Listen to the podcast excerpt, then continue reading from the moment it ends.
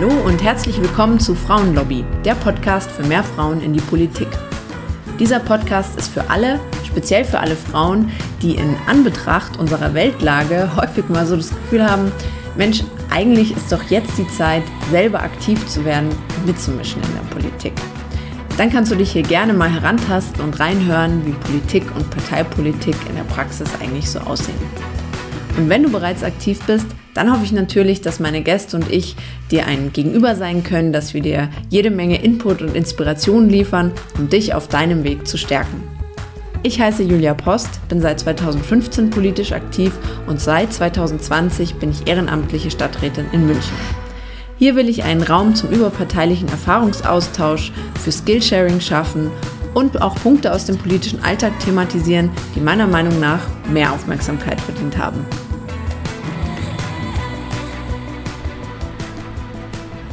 Herzlich willkommen. Dieses Mal spreche ich mit Ulrike Scharf. Sie ist seit 2013 Mitglied des Bayerischen Landtags und war von 2014 bis 2018 bayerische Staatsministerin für Umwelt und Verbraucherschutz und ist zudem auch Landesvorsitzende der Frauenunion Bayern. Herzlich willkommen. Vielen Dank, dass Sie sich die Zeit genommen haben. Sehr gerne. Vielen Dank für das Gespräch. Ja. Meine erste Frage ist, wie wird man denn eigentlich Staatsministerin? Also ist es dieses berühmte äh, Telefonat, der berühmte Anruf, der dann kommt oder wie muss man sich das eigentlich vorstellen? So ist es in der Tat. Der Ministerpräsident hat ja ähm, alleinig die Möglichkeit, sein Kabinett, äh, seine Mannschaft, sein Team zusammenzuholen. Und es war tatsächlich so, dass eines Tages das Telefon geklingelt hat äh, und ich gebeten wurde, so in der nächsten Stunde in die Staatskanzlei zu kommen. Und ähm, wie wichtig sind da Netzwerke, dass man da vielleicht auch vorgeschlagen wird oder ja, naja, ich denke. Wie wird so eine Mannschaft, wie Sie sagen, dann zusammengestellt? Ja? Also Netzwerke sind ja ähm, ganz wesentlich in der Politik, äh, um überhaupt ähm, ins Gespräch zu kommen. Ich glaube, ganz, ganz wichtig ist, dass man sich von Anfang an, egal auf welcher Ebene, wenn ich in meine Partei schaue, wir sind ja strukturiert über die Ortskreis-, Bezirksverbände bis hin zu den Landesverbänden. Und es ist unglaublich wichtig, dass man sich äh, gut austauscht, dass man sich kennt, dass man natürlich auch zu den Entscheidungsträgern einen guten Kontakt hat. Äh, in dem Fall war äh, klar, als die Ministerbesetzung war, es sollte jemand aus Oberbayern sein. Es wird ja verständlicherweise auch immer äh, darauf geachtet, dass alle Regionen in Bayern gut vertreten sind im Kabinett. Äh, und es war, klar, Oberbayern, äh, meine oberbayerische Bezirksvorsitzende ist die Landtagspräsidentin Ilse Aigner. Wir kennen uns über Jahrzehnte und kennen uns gut, der Kontakt ist gut. Und das ist natürlich nicht unwesentlich, weil bei solchen Personalfragen, auch wenn die letzte Entscheidung beim Ministerpräsidenten liegt, äh, so wird die Partei in ihrer Struktur natürlich mit berücksichtigt und eingebunden. Also gleich der erste Tipp sozusagen, da die Netzwerke gut pflegen, dass man einfach auch bei den Leuten auf dem Schirm ist sozusagen und ins Gespräch kommt. Ja, das ist immer wichtig. Das, äh, politische Tagesgeschäft lebt auch von den Netzwerken. Wenn ich äh, daran denke, dass wir heute an einen Gesetzesentwurf machen, dann ist es einfach wichtig, äh, zu den entsprechenden Themen auch Menschen zu kennen, mit denen ins Gespräch zu kommen, Argumente auszutauschen. Und genauso ist es für sich persönlich, wenn man sich kennt, ist immer gut und vor allen Dingen das Netzwerk ist wesentlich. Glauben Sie, dass man da so richtig gezielt darauf hinarbeiten kann. Also wir treffen uns heute am 9. November und ähm, ist ja auch oft so, hört man vielleicht gerade oft von Männern irgendwelche Namen, ja, der ist ganz scharf, Minister zu werden oder der will Kanzler werden oder der will Vorsitzender werden. Glauben Sie, dass man da richtig drauf hinarbeiten kann oder ist das eigentlich auch eine große Portion Glück? Wer wird gerade aus welchem ähm, Bezirksverband auch noch gebraucht und das spielt ja auch eine Rolle, ähm, Frau, Mann. Was, was, denken Sie? Also man kann in der Politik sicherlich äh, eine Karriere planen, jedoch äh, kann man die Rechnung nicht ohne den Wirt machen. Äh, das geht ja schon los, um überhaupt ein Direktmandat jetzt beispielsweise für den Bayerischen Landtag oder auch für den Bundestag zu haben, äh, ist es ja auch oft äh, mit dem richtigen Zeitpunkt verbunden. Ich habe zum ersten Mal 2003 für den Landtag kandidiert. Äh, damals hat überraschend mein damaliger Stimmkreisabgeordneter und Minister Hans Zehetmeier aufgehört. Äh, und äh, ich habe mich dann einfach in das Rennen geworfen, war dann über die Liste ähm, zu wählen und hab, äh, die war die erste Nachfolgerin. Ich war schon mal 2006 bis 2008 äh, im Landtag, dann über die Liste zum zweiten Mal kandidiert. Und letztlich kam dann die dritte Kandidatur für mich, die dritte Landtagskandidatur. Und da habe ich gegen meinen Vorgänger den Kampf aufgenommen, um das mal vorsichtig zu sagen. Ähm, also es war eigentlich klar, der Vorgänger will weitermachen, aber ich habe dann auch ganz klar meinen Anspruch angemeldet, ich kandidiere für das Direktmandat und das hat dann auch geklappt. Also zum einen ist es eine Frage des Zeitpunkts, zum anderen ist es auch eine Frage des Mutes und, und der Konfliktfähigkeit. Ist man bereit, auch so eine Auseinandersetzung einzugehen? Äh, und letztlich, wenn es darum geht, ähm, einen Staatsministerposten oder Staatsministerinposten zu erlangen, dann hat schon sehr viel mit dem richtigen Zeitpunkt zu tun. Ich glaube, das kann man sich sehr streng vornehmen, aber ob das so klappt nach Plan, das wage ich zu bezweifeln. Was hat Ihnen damals so den Ruck gegeben und den Mut, eben in diesen Konflikt auch zu gehen? Ja, ich hatte einfach die Situation betrachtet. Erstens war ich schon mal im Landtag äh, und 2008, äh, als meine Partei ein historisch schlechtes Ergebnis eingefahren hat, äh, war ja kein einziger Abgeordneter über die Liste in den Landtag gewählt worden. Und ich habe das sehr bedauert. Mich hat das unglaublich geschmerzt, weil ich gerade in den drei Jahren, als ich im Landtag war, Fuß gefasst habe. Ich war damals im Wirtschaftsausschuss. Ich komme aus dem Landkreis Erding, ein sehr wirtschaftsstarker Standort. Und ich wollte unbedingt weitermachen. Und das hat mich dann wirklich gewurmt äh, und, und ich habe äh, überlegt, die ersten, das erste ja, Vierteljahr äh, war es schon ein, ein schmerzhafter Prozess, aber dann war die Entscheidung einfach nicht aufzugeben, weiterzumachen und dann kam eins zum anderen. Man wird dann für andere äh, Parteistrukturen vorgesehen oder vorgeschlagen, andere Posten zu übernehmen äh, und so hat sich entwickelt und letztlich 2013 ähm, war für mich die Situation ausschlaggebend. Äh, mein Vorgänger war schon zweimal im Landtag, ähm, war nicht mehr ganz der Jüngste, auch nicht der ganz der Gesündeste. Äh, und ich, ohne jemand verletzen zu wollen oder schlecht dastehen äh, lassen zu wollen, äh, ich glaube, es war an der Zeit, einfach die Verjüngung anzugehen. Und das hat dann auch so geklappt. Mhm. Sie haben es gerade schon gesagt, Sie sind ja dann auch, also Sie waren noch nicht irgendwie 20 Jahre im Landtag, sondern auch äh, damals dann 2013 nochmal reingekommen und dann 2014 wurden Sie gleich Staatsministerin.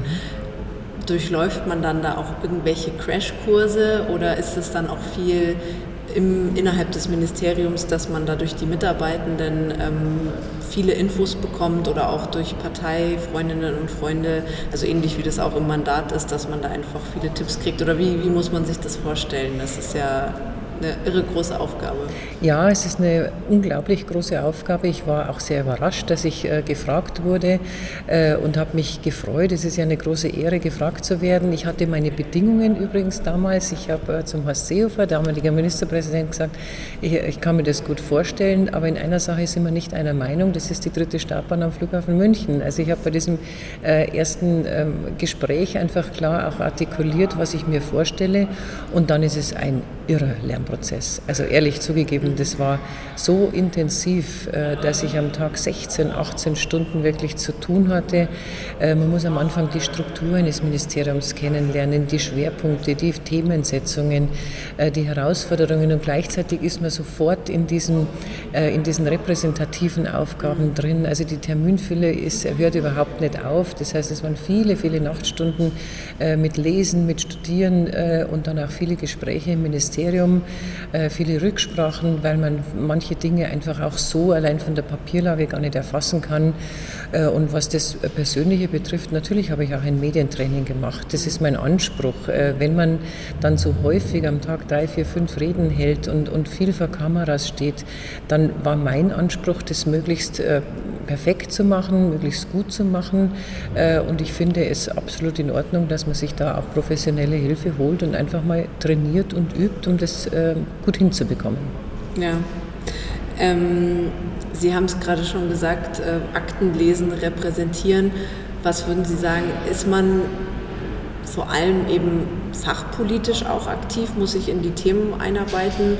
Ist man mehr die Managerin von so einer Behörde? Ich weiß nicht, wie viele Mitarbeitende ähm, das Ministerium hat. Ähm, oder ist man eben auch mehr in der Repräsentation hält sich das die Waage ungefähr? Also ich müsste nochmal nachrechnen, wie viel Prozent äh, was beansprucht, aber man ist eindeutig äh, Managerin eines solches großen Hauses, aber dazu braucht es natürlich den Sachverstand. Und man kann nicht in, in allen Themen, wenn ich mir den Verbraucherschutz alleine vorstelle, das ist so juristisch auch äh, die Themen, da, da muss man sich beraten lassen, man muss sich verlassen auf die Mitarbeiterinnen und Mitarbeiter und es klappt auch sehr gut. Also ich habe wirklich ein tolles Team auch um mich herum gehabt. Ähm, aber bei 7000 Mitarbeitern über Bayern verteilt und die untergeordneten Behörden vom Wasserwirtschaftsamt bis zu den Naturschutzbehörden in den Landratsämtern äh, ist einfach alles dabei und äh, managen, repräsentieren, äh, gleichzeitig aber den Sachverstand haben und es war immer mein Anspruch zu verstehen, um welche Entscheidungen es geht. Denn viele Dinge sind nicht so eindeutig und so klar und da müssen Sie tatsächlich in die Tiefe gehen der Themen und das erfordert Zeit und Mühe. Absolut, das stelle ich bei uns in, in München. Wir regieren ja auch. Ich leite jetzt kein Referat, aber als, als regierende äh, Fraktion und man ist unglaublich in den Details drin und entdeckt, finde ich, auch wenn man so aus der Parteiarbeit erstmal kommt, wo man ja auch viel ähm, einfach mal Ideen aufstellt und Forderungen und dann, wenn man so am Umsetzen ist, stellt man fest, ui, es ist sehr viel komplexer, finde ich, mhm. ähm, als man das vorher annimmt.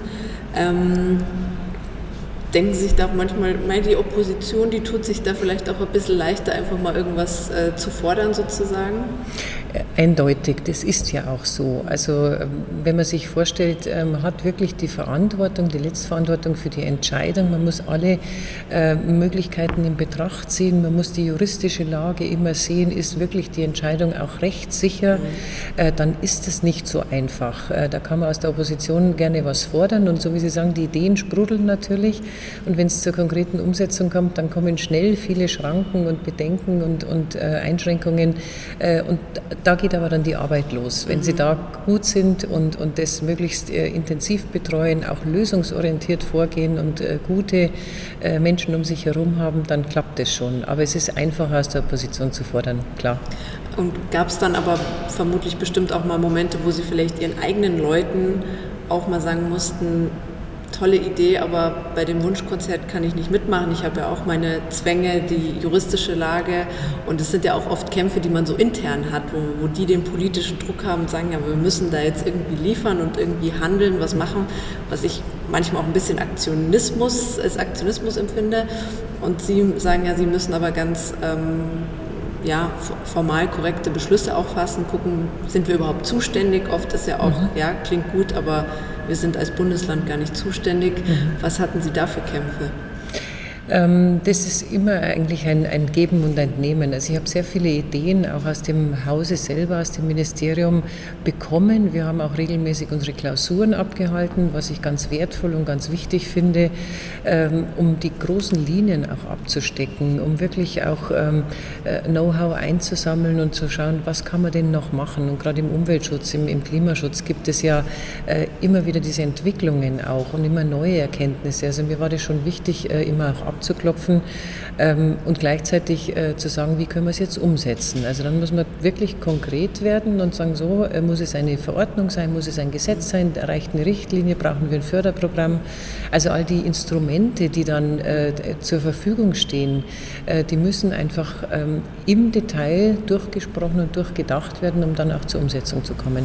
Das sind ja dann auch oft sehr trockene Details. Das finde ich auch immer schwierig, nach außen an die Presse zu kommunizieren. Man hat ja nicht äh, immer unbeschränkt Zeit und Raum. Wie haben Sie das erlebt oder wie sind Sie damit umgegangen? Das ist eigentlich immer noch mein, mein täglicher Spagat, dass wir immer wieder feststellen, wenn ich bei mir im Büro bin, im Abgeordnetenbüro, wir bereiten irgendeine inhaltliche Sache vor und dann versuchen daraus äh, wirklich eine Überschrift zu generieren, das zu transportieren oder auch bei einer Versammlung, bei einem Ortsverband dieses Thema nahezubringen. Da können ja. Sie nicht die Paragraphen und die Absätze aufzählen, sondern Sie müssen versuchen, diese komplexen Themen äh, dann auch in, äh, so vermitteln zu können, dass die Menschen es verstehen verstehen, um was es eigentlich geht und was die Zielrichtung ist. Und das ist, finde ich, ein täglicher Spagat. Sie haben schon gesagt, das war ähm, auch eine Lernreise und, ein Lernprozess für Sie dann in, in der Aufgabe. Was war denn ein Beispiel, wo Sie sagen, das habe ich mir ganz anders vorgestellt? Naja, ich habe ähm, irgendwann die Idee ähm, über das Kabinett und dann auch über meine Fraktion ähm, aufgebracht, einen dritten Nationalpark in Bayern äh, zu etablieren. Und ich bin heute noch beseelt von, von diesem Ziel. Ich würde es äh, liebend gerne umsetzen. Äh, und als es dann zum Gespräch kam, ähm, gerade in der Fraktion, dann war ich total irritiert über wie viel Ablehnung, wie viel Gegenargumente, wie viele Gründe, warum man sowas nicht machen kann. Äh, das hat mich wirklich manchmal total ähm, ja, wachgerüttelt, um zu sagen, wie kann man so eine tolle, gute Idee, nicht weil sie von mir kommt, mhm. sondern weil sie einfach für uns so wichtig wäre in Bayern, für unsere Natur, äh, dann auch so zerreden und warum sind da so viele Bedenken? Oder noch extremer war es eigentlich mit den Hochwasserschutzmaßnahmen. Ich habe ja 2013 äh, das Hochwasser miterlebt, aber noch sehr viel intensiver 2016, diesen Starkregenereignis in Simbach, äh, bei dem es auch Tote gab. Und wenn man dann äh, versucht, Hochwasserschutzmaßnahmen, jetzt bleibe ich mal an der Donau, Donau, die Flutpolder, die äh, geplant waren. Wir haben einen großen Dialogprozess damals angestoßen. Dann war ich wirklich irritiert, dass die Bevölkerung einerseits den Hochwasserschutz möchte, andererseits aber, wenn es um die konkrete Umsetzung der Maßnahmen geht, so massiv dagegen gearbeitet hat. Also mir wurden die roten Karten gezeigt von tausend Leuten in einem Saal, ich persönlich bedroht. Äh, es war wirklich eine, eine schmerzliche Erfahrung zum Teil auch, äh, gerade wenn man was versucht, äh, einen Schutz herzustellen. Jeder Mensch hat Interesse, dass er persönlich als Person geschützt ist, aber natürlich auch Sach- und Wertgegenstände geschützt sind, also sprich Häuser. Äh, und das habe ich manchmal nicht verstehen können, dass so viel ablehnende Haltung über die Umsetzung dann äh, da ist. Mhm. Ähm, wo sehen Sie, Sie sind ja jetzt ähm, auch in der Regierungsfraktion Abgeordnete, wo würden Sie sagen, sind eigentlich so die Unterschiede in diesen Rollen? Einerseits ähm, Regierungsfraktion ist ja auch gefühlt irgendwie eine Regierung, vor allem nach außen, aber im Ministerium ist man eben wirklich in der Umsetzung. Wo würden Sie sagen, gerade auch in den Medien oder so, was sind da verschiedene Rollen und Zuständigkeiten? Naja, wir haben ganz klar Gewaltenteilung und das eine ist die Exekutive, das andere die Legislative und das macht natürlich ein ganz anderes Arbeiten. Äh, ich erlebe die, die äh, Prozesse und die richtige Arbeit im, äh, im, im Sinne der Landtagsabgeordneten natürlich in den Ausschüssen, in den Arbeitskreisen. Äh, und das ist weit weniger umfangreich. Es ist immer viel Arbeit. Mhm. Und ähm, Sie wissen das selber, man kann sich beschäftigen von früh bis spät. Äh, aber wenn Sie heute halt, äh, das vergleichen mit dem Ministerium, das, das hinkt, das kann man so nicht tun, weil wir natürlich mit vielen Fachleuten in einem Haus ganz anders vorgehen können, ein Gesetz ganz anders in den Entwurf bringen können. Ähm, aber ich sehe uns schon auch trotz Regierungsfraktion als Korrektiv der Staatsregierung. Das ist mhm. auch die Aufgabe. Und das erlebt man schon bei vielen Ausschusssitzungen äh, oder in der Vorbereitung im Arbeitskreis. Verzeihung, dass einfach ein dass man schon Spielraum hat, nochmal, jetzt nehmen wir mal eine Gesetzesvorlage, die aus dem Ministerium kommt, im Ausschuss, im Fachausschuss dann einfach nochmal zu korrigieren. Und das macht auch Spaß, dass man einfach sagt, aus der Praxis heraus, mit der kommunalen Erfahrung, mit der Erfahrung in der Umsetzung vor Ort hat man einfach nochmal andere Blickwinkel äh, als die Ministerialbeamtinnen und Beamten. Und da, da kann man dann durchaus miteinander äh, was Erfolgreiches äh, zustande bringen weil Sie korrektiv sagen, das ist ja dann aber auch schon immer spannend, ähm, liest man ja dann auch oft irgendwie aus der Zeitung, aus Parteikreisen war zu hören oder so, wenn dann jemand auch was durchgestochen hat, ist ja auch immer so ein Tanz, wo bleiben wir total intern und streiten uns und wo müssen wir vielleicht auch uns wirklich auch mal abgrenzen und, und sagen, das spielen wir jetzt auch ein bisschen über die Presse und lassen auch so ein bisschen Streit erkennen und dass es da noch nicht so die eine Position gibt wie, wie erleben Sie das, wie sowas abläuft sozusagen? Naja, das gibt so, wie Sie es beschreiben und äh, egal auf welcher Ebene Sie das äh, betrachten, das geht im, im, in der Kommune los und geht bis zum äh, Deutschen Bundestag. Man kann das ja jetzt wunderbar auch beobachten in den Koalitionsverhandlungen. Genau, da ist noch nicht so viel durchgestochen bisher. Aber trotzdem auch los, äh, ja. kommt etwas durch und ähm, das ist strategisch einfach das Vorgehen. Ich würde sagen, das gehört zu den Spielregeln.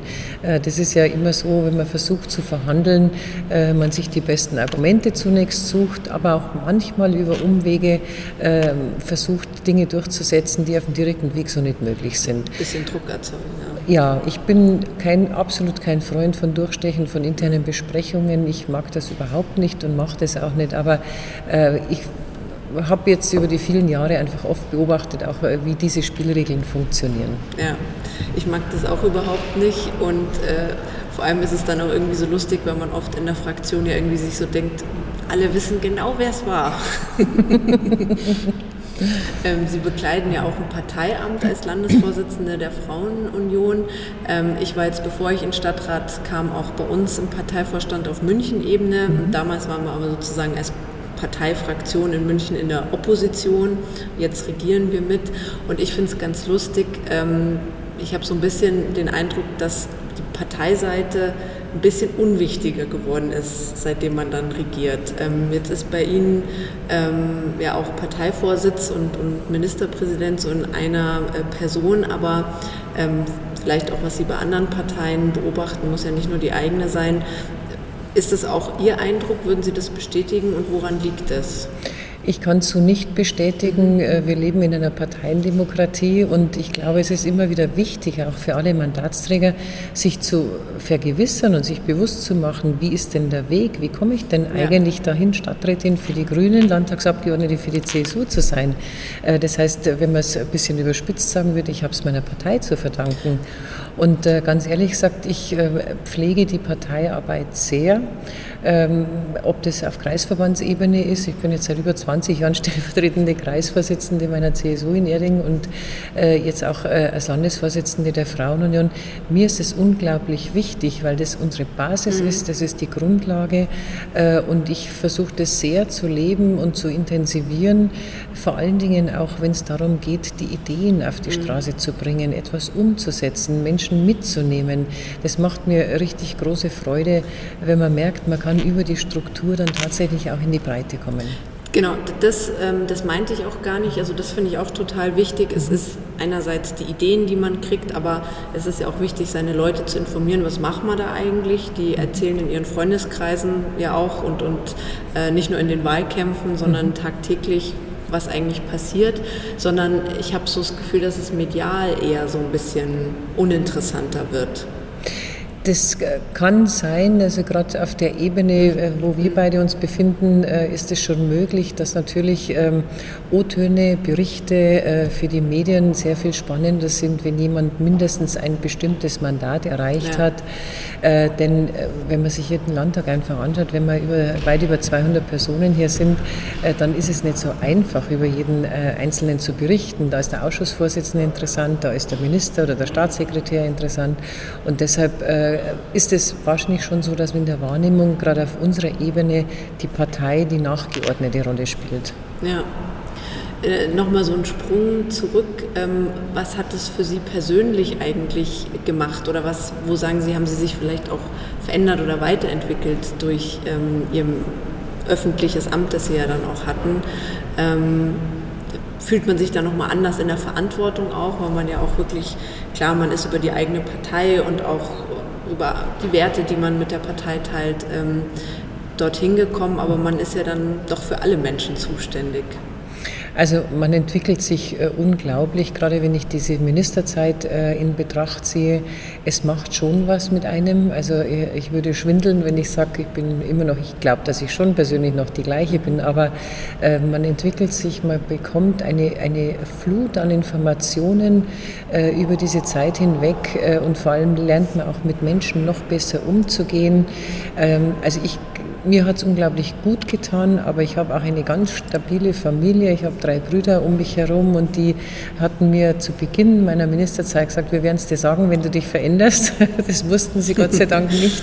Äh, also ich glaube nicht, dass man in der Persönlichkeit was verändert, aber man entwickelt sich unglaublich. Und wenn ich an die Zeit des Untersuchungsausschusses denke äh, beim Thema Bayernei, der Verbraucherschutzthema, also das hat mich wirklich geprägt äh, dieses Erleben des, dieses direkten Angriffs, es war ja vor meiner Amtszeit, ich musste es aber aufarbeiten, musste die Verantwortung dafür übernehmen.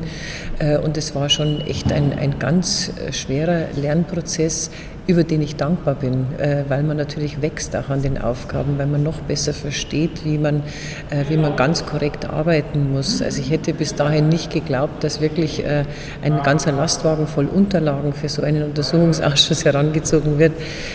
Und das Thema Verantwortung, das Sie ansprechen, das ist tatsächlich so, für mich war Verantwortung, und ist es auch jetzt noch, aber als Ministerin noch mal anders, sehr, sehr stark spürbar manchmal auch schon eine schwere Last. Äh, das äh, gebe ich schon zu.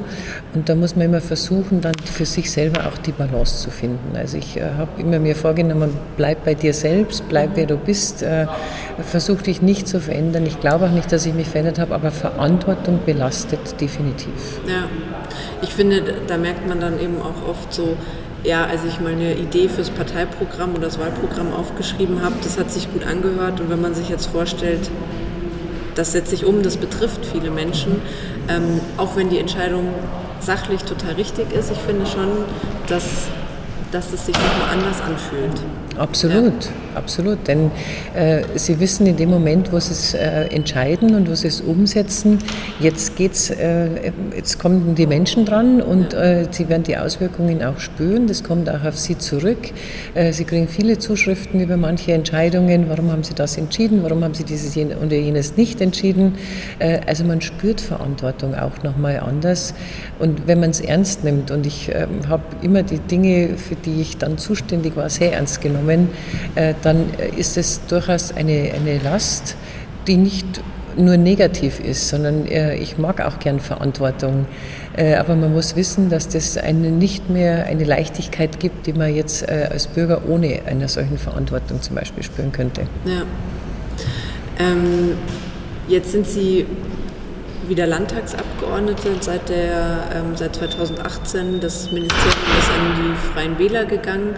Ähm, war das ein großer Abschiedsschmerz auch für Sie oder ähm, sagen Sie, ach, es war eine große Arbeitsbelastung, es war interessant, aber jetzt bin ich damit auch wieder fein? Was, ja, Hand aufs Herz, das war einer meiner schwersten Tage vom Ministerium, mich zu verabschieden und natürlich von den Mitarbeiterinnen und Mitarbeitern. Ich hatte wirklich äh, zu vielen einfach ein gutes Verhältnis, ein so wohltuendes. Es war so ein schönes Miteinander, auch wenn die Themen oft schwierig waren und manchmal keine Lösung in Sicht war. Aber äh, mir ist auch immer wichtig, Menschen um mich herum zu haben, äh, mit denen ich gut kann, mit denen ich reden kann, mit denen man sich austauschen kann. Und da waren mir manche sehr ans Herz gewachsen und der Abschied war sehr schwer. Ja. Wo würden Sie sagen, haben beide Aufgaben sozusagen ihren Reiz? Ähm, Sie meinen Ministerium und Abgeordnete? Ja. Ach, es ist, es ist doch toll, für Bayern arbeiten zu dürfen. Also ich bin, Egal in welcher Rolle. Äh, ja, ich bin ganz ja. beseelt immer ähm, und, und bin auch geehrt, dass man äh, für Bayern politische Verantwortung übernehmen darf. Äh, das Umweltministerium ist nun mal ganz was Besonderes. Äh, wenn einem die Sache wichtig ist, äh, dann gibt es doch fast nichts Schöneres, als zu sagen, ich kann mit den vielen Entscheidungen, die ich treffe und auf den Weg bringe, für den Umwelt, für den Klimaschutz, für den Verbraucherschutz äh, in Bayern unterwegs sein. Auch darüber hinaus. Es gibt ja dann auch die Länderkonferenzen, äh, wo man sich mit den Kolleginnen und Kollegen äh, regelmäßig trifft. Also mir hat das äh, unglaublich gut gefallen und ich würde es natürlich jederzeit wieder machen. Äh, genauso ist es aber, wenn man die Verantwortung für den Stimmkreis hat, äh, mein Stimmkreis Erding. Ich vertrete den unglaublich gerne und freue mich jedes Mal, wenn ich äh, was erreichen kann auch. Sei es eine Umgehungsstraße oder das Verhindern einer dritten Stadtbahn. Ja, die, ich finde, da spürt man immer so diese Selbstwirksamkeit und es ist einfach toll zu sehen, was man so gestalten kann. Mhm. Ja.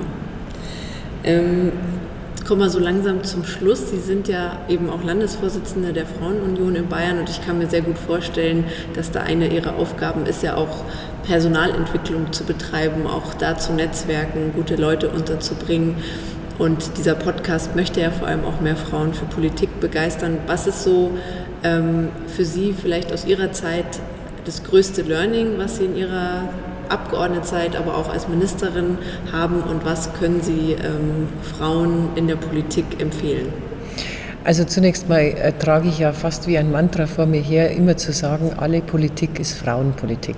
Ich glaube, das ist so eine grundsätzliche Motivation und Sie werden es vielleicht auch gespürt haben, wenn man in den Stadtrat kommt, für was ist man denn dann zuständig innerhalb der eigenen Fraktion, das erste oder einen Gemeinderat, wir hatten ja nicht vor allzu langer Zeit Kommunalwahlen, dann sind die Frauen, die dann gewählt sind, immer als erstes die Seniorensprecherin, äh, die Bildungssprecherin, äh, die Zuständige für die Sozialpolitik. Ich habe mir Wirtschaft und Finanzen gekrallt. Sehr gut, wären auch meine ersten, meine ersten äh, Entscheidungen. Aber äh, genau darum geht es, wirklich zu sagen, wir können auch Verkehrspolitik, wir können Wirtschaft, wir können Haushalt, ähm, einfach dieses Spektrum aufzumachen und die Frauen nicht zu reduzieren, nur auf die sogenannten weichen Themen äh, und sozialen Themen. Äh, nicht, dass wir die nicht besetzen sollen, sondern man muss einfach über seine Fähigkeiten, über seine Vorausbildung, die man mitbringt, äh, dann auch äh, sagen können, ich bin besonders gut in Haushalt, ich möchte ganz gerne in den Haushaltsausschuss oder ich komme aus dem Bereich des Bauens und ich will unbedingt in den Bau oder in den Verkehrsausschuss. Also das, dieses Zutrauen, dass man für alle Politikfelder äh, dann auch geeignet ist. Wir sind als Frauen ja sehr viel besser gebildet mittlerweile, wir haben bessere Abschlüsse in den Schulen, in den Studien äh, und das sollte man sich vor Augen führen. Äh, und dann ist für mich einfach auch immer wieder wichtig, den Frauen zu sagen, man muss schon auch bereit sein, die Verantwortung zu übernehmen, bereit sein, Konflikte auszutragen, äh, bereit sein, diesen Schritt der Verantwortung auch zu gehen. Ich sage nicht, dass das Frauen weniger tun als Männer, aber wenn Sie heute Frauen auf der Straße ansprechen, kannst du dir vorstellen, äh, auf einer Liste für den Stadtrat zu kandidieren, dann kommen die Bedenken, die Selbstzweifel, kann ich das, schaffe ich das, wie geht das in Verbindung mit Familienphase. Wenn Sie einen Mann auf der Straße fragen, dann sagt er selbstverständlich, denk gar nicht drüber nach, was da kommen könnte. Also dieses Zutrauen, dieses Selbstbewusstsein, äh, dass wir einfach Politik genauso können, das ist mir ganz wichtig und es ist unser, wirklich, es ist und es wird lange Zeit noch unser Ziel bleiben, die gleiche Teilhabe von Frauen und Männern in den Gremien umzusetzen. Wir kommen langsam voran, aber es ist immer noch ein, ein mühsamer Prozess, äh, da wirklich auf Augenhöhe sagen zu können, wir sind in gleicher Teilhabe Männer und Frauen oder Frauen und Männer und das ist so die große Aufgabe auch der Frauenunion. Super. Dafür wünsche ich Ihnen weiterhin alles, alles Gute und möchte mich ganz herzlich für dieses wirklich offene und schöne Gespräch bedanken. Ich finde, das ist ähm, gar keine Selbstverständlichkeit und mir noch nicht so häufig passiert, dass man gleich so offen auch in einem Podcast miteinander sprechen kann. Herzlichen Dank dafür. Ich danke Ihnen und alles Gute für Ihre Arbeit im Stadtrat. Dankeschön. Danke. Ganz lieben Dank fürs Zuhören und dein Interesse. Ich hoffe, dass du ganz viel für dich mitnehmen konntest. Sollte das der Fall sein, ich freue mich natürlich über gute Bewertungen und Weiterempfehlungen. Wäre doch schön, wenn noch mehr Menschen Partei ergreifen. Abonnier den Podcast doch auch am besten gleich, sodass du keine Folge mehr verpasst. In der Zwischenzeit kannst du mir natürlich auch gerne auf meinen Social Media Kanälen folgen, die ich dir in die Show Notes packe. Dann bist du live dabei bei meinen ehrenamtlichen Aktivitäten und allem, was mir dort so widerfährt. Schreib mir auch gerne Themen und Fragen, die dich interessieren. Ich greife gerne alles auf, was die Community so bewegt. Bis bald zur nächsten Folge.